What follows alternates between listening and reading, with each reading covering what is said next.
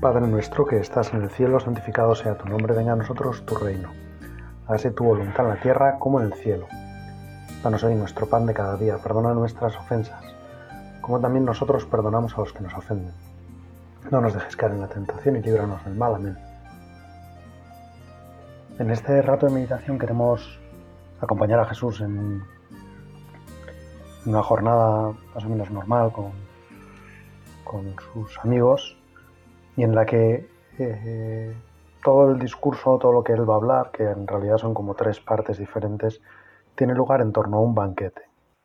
Está recogido en el capítulo 14 de San Lucas y dice así, un sábado entró él a comer en casa de uno de los principales fariseos y ellos le estaban observando. Este es como el contexto en el que nos sitúa San Lucas, por lo tanto en un ambiente pues una invitación a cierta eh, amistad, un cierto, bueno, lealtad hacia Jesús, pero a la vez eh, esos fariseos están observando a Jesús, ¿no? no le miran con cariño, no lo miran atentamente, no, sino que están observando, quizá sorprendidos, quizá en medio atemorizados, quizá curiosos, están observando. Nosotros, Señor, queremos hacer este rato de oración, pero no observándote. Sí que queremos observar todo lo que haces para aprender de ti, para conocerte mejor, para conocer mejor tus sentimientos, para descubrir mejor cuánto nos quieres y cuánto estás dispuesto a hacer por nosotros. Pero queremos hacerlo con, con la delicadeza de personas que no están esperando a que tú cometas un fallo para como tenértelo en cuenta o remarcártelo, sino todo lo contrario. Y entonces aquí viene la primera situación, es que hay delante de, Jesús hay un hombre hidrópico. Y tomando la palabra le dijo a los doctores de la ley a los fariseos, ¿es lícito curar en sábado o no? Pero ellos callaron. Y tomándolo lo curó y lo despidió. Jesús se acerca y lo cura. Y, y luego trata de hablar y de entablar un diálogo con los fariseos porque posiblemente les ve les ve como sorprendidos ¿no? Eh, no le han respondido no han entrado a la pregunta que les ha hecho y por lo tanto entiende que bueno, no, no quieren mojarse ¿no? por un lado se dan cuenta de que efectivamente curar siempre es bueno y de todas formas hacerlo en sábado pues a ellos no les parece lo mejor en otros momentos le llegarán a reñir a la gente y decirle no vengáis a que os cure en sábado, lo cual es reconocer que tenían todo el derecho a acercarse a alguien que les quería curar, reconocían que era bueno que les curaran, pero a la vez querían pues hacerlo conforme a la ley, no haciéndolo en sábado. ¿no? Y, y, el Señor, para intentar ayudarles, para ponerles un ejemplo, para que quizá comprendan por qué curar se puede hacer también en sábado, les dice, ¿quién de vosotros, si se le cae al pozo un hijo o un buey, no lo saca enseguida un día de sábado. Y otra vez callan. Y dice San Lucas, no pudieron responderle a esto. Qué sorprendidos tuvieron que quedarse, ¿no? Por dos veces han tenido que callar diciéndole, oye, ¿se puede curar en sábado o no? Y luego les dice, si se te cae un hijo al buey, o un buey, perdón, a un pozo, si si estás en una situación compleja y es sábado y no puedes esperar a que sea el domingo, ¿qué haces? Y como no pueden responderle de algún modo por la callada, la respuesta del silencio, pues es otorgarle la razón a Jesús. Tienes razón, Señor, yo te quiero dar la razón, pero a veces, ¿cuántas veces, Señor, yo también me pongo así delante de ti? Eh, me excuso o me, refugio detrás de supuestas experiencias o normas o cosas que a mí me van bien para decirte, no, señor, esto hay que hacerlo así, esto como funciona es así, y de algún modo trato de encasillar a Dios, de encasillarte a ti y ponerte como unos carriles por donde tienes que ir, por donde yo puedo controlar, por donde yo me atrevo a circular. No es fácil, ¿no? A veces pensamos que los fariseos son una especie extinguida de otra época, de algo que no tiene nada que ver con nuestra vida. Y yo, sin embargo, con el paso del tiempo, al menos yo, cada vez me siento más fariseo, ¿no? más heredero de esos hermanos nuestros mayores y, que en parte, bueno, pues tenían la ley muy metida adentro, habían sido instruidos en la ley, eran los doctores de la ley y bueno, de algún modo Jesús vino a, ayudarles a entender que Él no venía a abolir la ley y los profetas, sino a darles cumplimiento, a llevarlos a plenitud, a ponerlos al servicio de la verdad, al servicio del amor, al servicio de, de la redención. En esto ya hay como un pequeño encontronazo, pero yo pienso que quizá entre los fariseos seguro, bueno, estoy seguro que había mucha gente buena. También es verdad que habría gente que no quería por ningún modo ceder ni entender a Jesús, pero también estoy seguro que habría gente buena que quería realmente comprender lo que Jesús venía a traer y, estaba de su lado y de su parte. La segunda parábola que les propone tiene que ver con que Jesús ve cómo van eligiendo los primeros puestos. Y les dice, cuando alguien te invita a una boda, no vayas a sentarte en el primer puesto, o sea que otro más distinguido que tú haya sido invitado por él. Y al llegar el que os invitó a ti y al otro te diga, cede el sitio a este. Y entonces empieces a buscar, lleno de vergüenza, el último lugar. Al contrario, cuando te inviten, ve a ocupar el último lugar. Para cuando llegue el que te invitó te diga, amigo, sube más arriba. Entonces quedarás muy honrado en todos los comensales. Porque todo el que se ensalza será humillado y el que se humilla será ensalzado. En esta segunda enseñanza el Señor viene como a decirles que, o que el valor que ellos tienen no se lo va a dar el sitio donde ellos se pongan o el, el valor en cierto sentido te lo da mm, lo que somos, ¿no? cada uno lo que somos, cada uno el lugar donde nos corresponde. Cada uno estamos bien, estamos de acuerdo a la verdad en el lugar donde nos corresponde. Por lo tanto, tratar de ponernos nosotros adelante porque pensamos que eso es un mejor sitio, porque pensamos que eso lleva más honor, porque pensamos que eso lleva mayor reconocimiento, pues no trae cuenta, porque al final la vida nos pone a cada uno, ¿no? En donde estamos. Me acuerdo de un compañero mío de clase que se enfadaba mucho con un periodista de la televisión que en el primer partido de la liga de fútbol pues había dos rivales históricos que siempre se peleaban entre ellos, ¿no? El típico derby y, entonces el que no solía ganar pues ganó.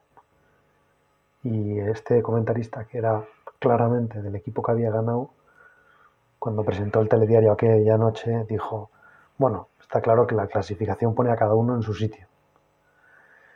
Y este amigo mío, que era del otro equipo, o sea, vino al día siguiente absolutamente incinerado a clase, diciendo, pero ¿de qué va? ¿Pero cómo se atreve? ¿Pero tal? Ya verá. Bueno, y con el tiempo, pues ese año mismo, la clasificación puso a cada uno en su sitio y al equipo de este periodista, este presentador, pues por debajo del otro. entonces,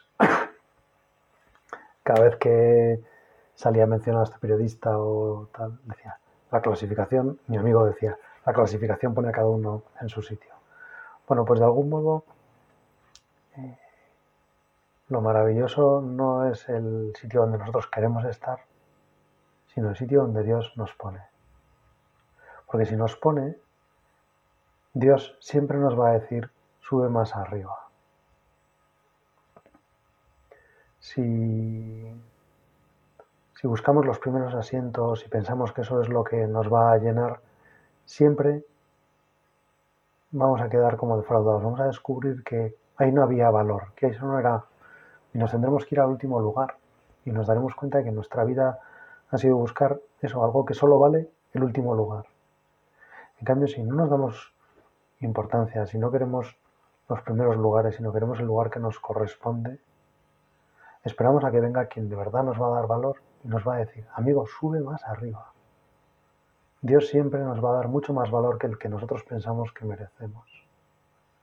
Y por eso no merece la pena estar como buscando nosotros el honor en cosas externas, sino tratar de descubrir lo que valemos ante los ojos de Dios. Señor, yo te pido ¿no? que en esta oración me ayudes a, a ponerme ante el valor que tengo ante tus ojos,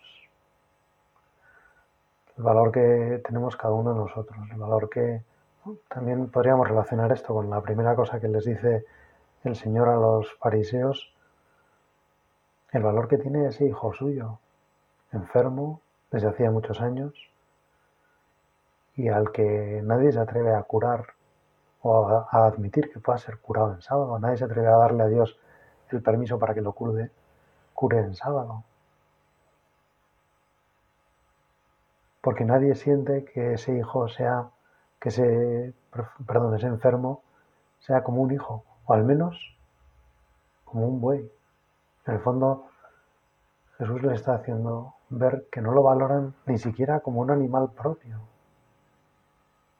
que les importa menos que sus propios animales, a los que sacarían claramente en un sábado de un pozo, pero a este hombre no.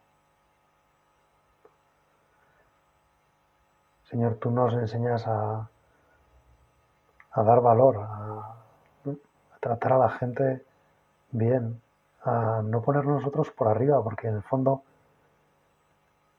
estas personas, estos fariseos sin querer, con esa forma de juzgar, con ese apegarse a las reglas, lo que estaban haciendo era ponerse ellos en el primer lugar, ponerse ellos por encima de los demás, pensar que ellos eran más, que porque ellos cumplían con el sábado eran más que ese pobre hombre enfermo que venía a ser curado en un sábado. En el fondo lo estaban juzgando y lo estaban, de algún modo, humillando. Y por último el Señor eh, se dirige a, al que le había invitado y le dice, cuando des una comida o cena no llames a tus amigos, ni a tus hermanos, ni a tus parientes, ni a vecinos ricos, no sea que también ellos te devuelvan la invitación y te sirva de recompensa. Al contrario, cuando des un banquete llama a pobres, a tullidos y a cojos y a ciegos, y serás bienaventurado porque no tienen para corresponderte. Se te recompensará en la resolución de los justos.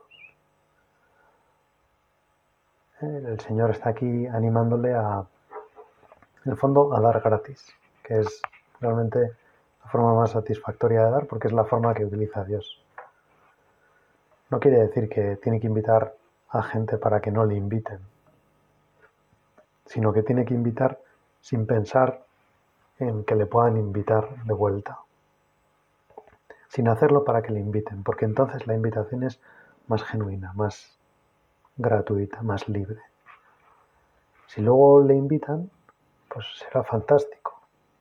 Pero en cierto sentido también el mismo hecho de invitar de esa forma libre es mucho más satisfactorio. Y además, como puede haber gente que no nos devuelva la invitación, eso nos será recompensado en el cielo. En el cielo que es ya algo presente en la tierra, porque el invitar de esa forma, el querer a la gente de esa forma proporciona muchísimas alegrías. Es mucho mayor cuando hemos dado así de libremente, cuando luego recibimos una invitación, la recibimos también libremente y la aceptamos libremente y la disfrutamos como un acto libre, gratuito, de amor verdadero. Cuando hemos invitado porque nos, para que nos inviten, cuando luego nos invitan sabemos que en el fondo solo nos están devolviendo la invitación. No hay algo ahí verdadero, genuino, espontáneo, natural, libre, voluntario. Es algo como comprado. Hemos comprado esa amistad, hemos comprado ese amor. Por eso alguien que invita libremente, de algún modo será recompensado en el cielo, porque ya recibe el cielo con la gratuidad del amor que él da y el amor que él recibirá, que será gratuito, será como el cielo, un premio, no, no es, perdón, más que un premio, es un regalo. El cielo no va a ser el premio a nuestros esfuerzos. Valiente esperanza tendríamos entonces si solo esperáramos que el cielo sea el premio. Yo si es el premio a lo que yo he hecho, pues no aspiro a mucho, sinceramente. Ahora, si Dios es un, si el cielo es un regalo, si Dios me va a dar allí gratis lo que Él quiere darme, porque yo aquí gratis le he dado lo poco que podía darle, entonces me atrevo a esperar en un cielo bastante grande, porque, porque la misericordia de Dios es infinita, porque Él es muy bueno, porque su capacidad de dar, su capacidad de amar es muy grande. Cuando yo esto, y aquí viene la cuarta, me había equivocado, y he dicho eran tres cosas, pero son como cuatro enseñanzas. Cuando yo esto uno de los comensales le dijo, bienaventurado el que coma el pan en el reino de Dios. En el fondo quizás estaba agobiando un poco porque veía que eh, pues todas las cosas que había dicho el Señor, tanto que había que curar, curaba en sábado y él pensaba que no había que curar a lo mejor. Que había que llamar a los pobres y tullidos para que mm, el premio venga en el cielo, que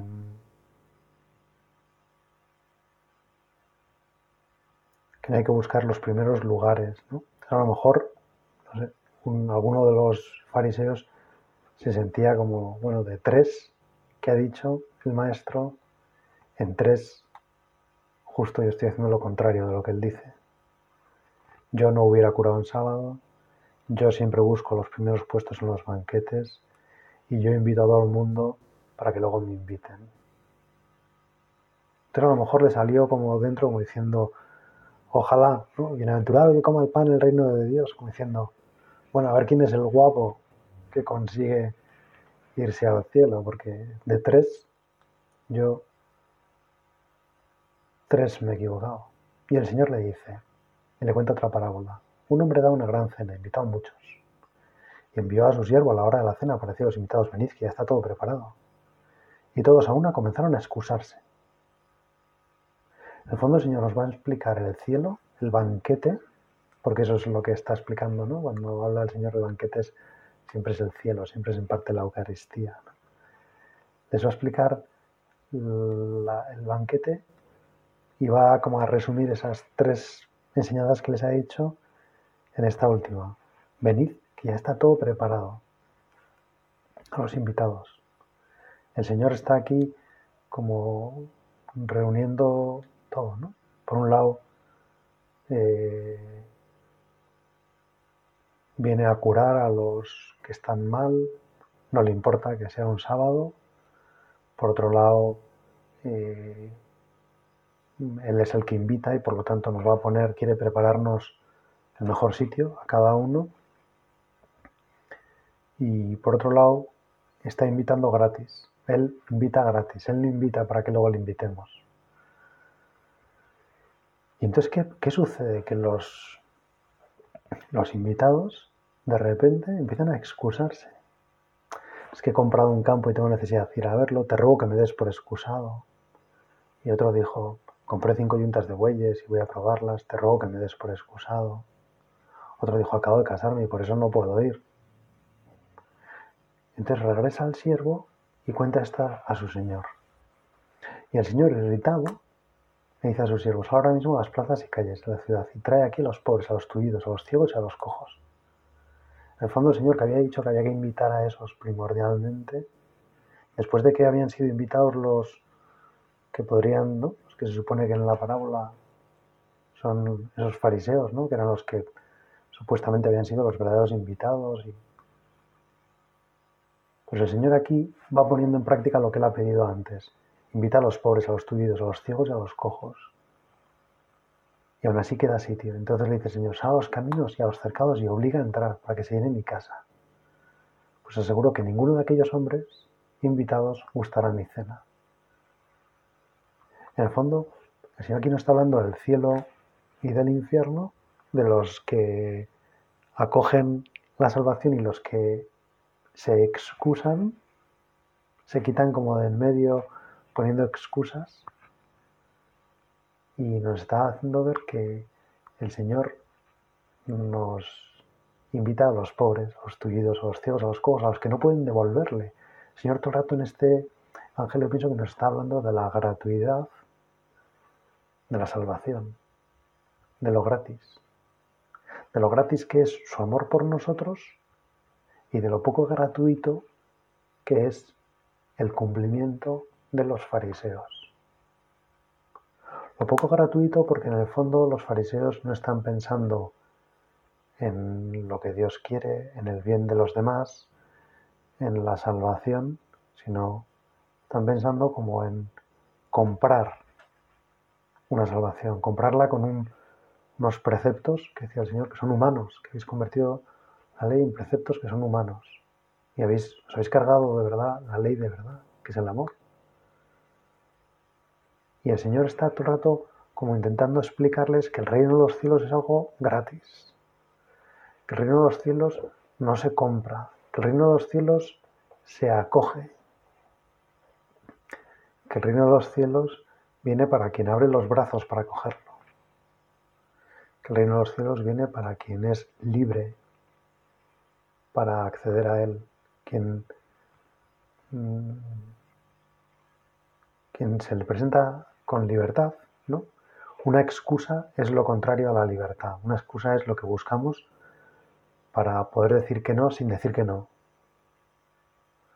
Una excusa es como una justificación ante la otra persona que parece que nos justifica, pero en realidad una excusa a todos nos dejan bastante fríos. Es más, a veces molesta más que, te, se excusen con algo que realmente te digan, oye, es que no, no quiero ir no quiero participar en esta actividad, no quiero ayudarte, no quiero prestarte este dinero, no quiero hacer esta cosa. El Señor es un, amante que es absolutamente libre y por eso es absolutamente gratuito.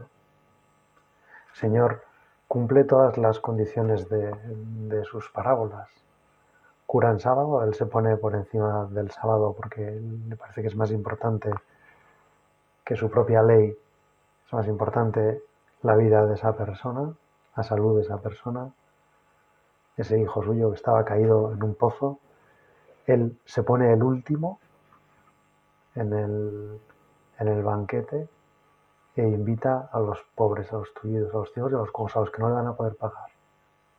En cambio, los fariseos, de algún modo, son los que sí iban a poder pagar, porque ellos cumplían el sábado, porque ellos tenían como ganado el primer puesto en los banquetes. Pero el Señor les dice, mirar, va, a llegar el banquete definitivo y te van a mandar atrás. Y te van a decir, oye, tú, ¿qué haces ahí sentado el primero? Si eres el último, vete al último sitio y vas a ser el hazme reír de todos. Porque te estás excusando, porque yo te estoy invitando, yo te quiero dar algo gratis y tú te excusas y dices, no, lo gratis no lo quiero porque no, tengo, tengo muchas cosas que hacer, tengo,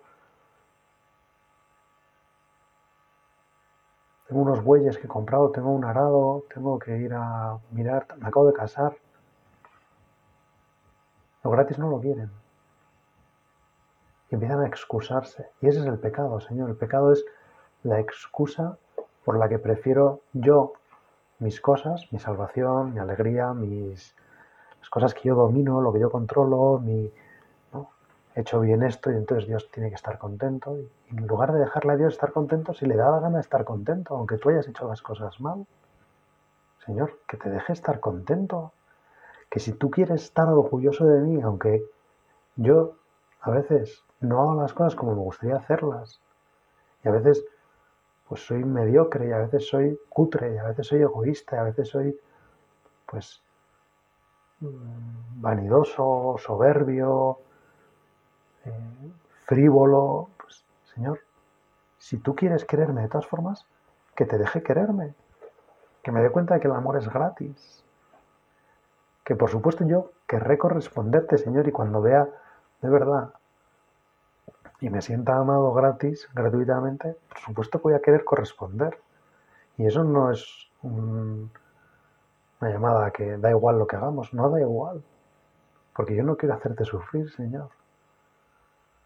Porque yo sé que sufres cuando yo me alejo de ti, porque sufres porque me ves sufrir a mí. Señor, si, si tú quieres quererme y, me quieres querer de esta forma, que te deje, que no, que no intente decirte que ahora me tienes que querer porque he hecho esto bien, porque he cumplido el sábado, porque tal. Y tampoco te diga que ahora no me tienes que querer porque soy malo, porque Señor, ayúdame a que, a que no me excuse. Que si tú me quieres en tu banquete, que si me quieres en el primer puesto, que yo te diga que sí, Señor, pues, pues ahí voy, allá voy. Me siento pobre, tuido, ciego y cojo. Pero Señor, tú quieres que esté y que esté en primera fila. Y yo te pido, Señor, que, que acepte ese ir contigo a primera fila, a disfrutar del banquete, un banquete que no me merezco. Porque, Señor, eso es lo que quiero. El amor incondicional. El amor que no depende de quién soy yo, de cómo hago yo las cosas. El amor que depende de ti. Porque eso es amar. Dejarle a otra persona que su felicidad dependa, que nuestra felicidad dependa de él. Eso es lo que yo quiero, Señor, que mi felicidad toda dependa de ti, de lo que tú me quieras. Y arriesgarme a que me quieras si me quieres querer, Señor. Y, y, si no, pues me quedo sin tu amor, pero no quiero comprarlo, no quiero asegurarlo, no quiero amarrarlo, no quiero eh, forzarlo.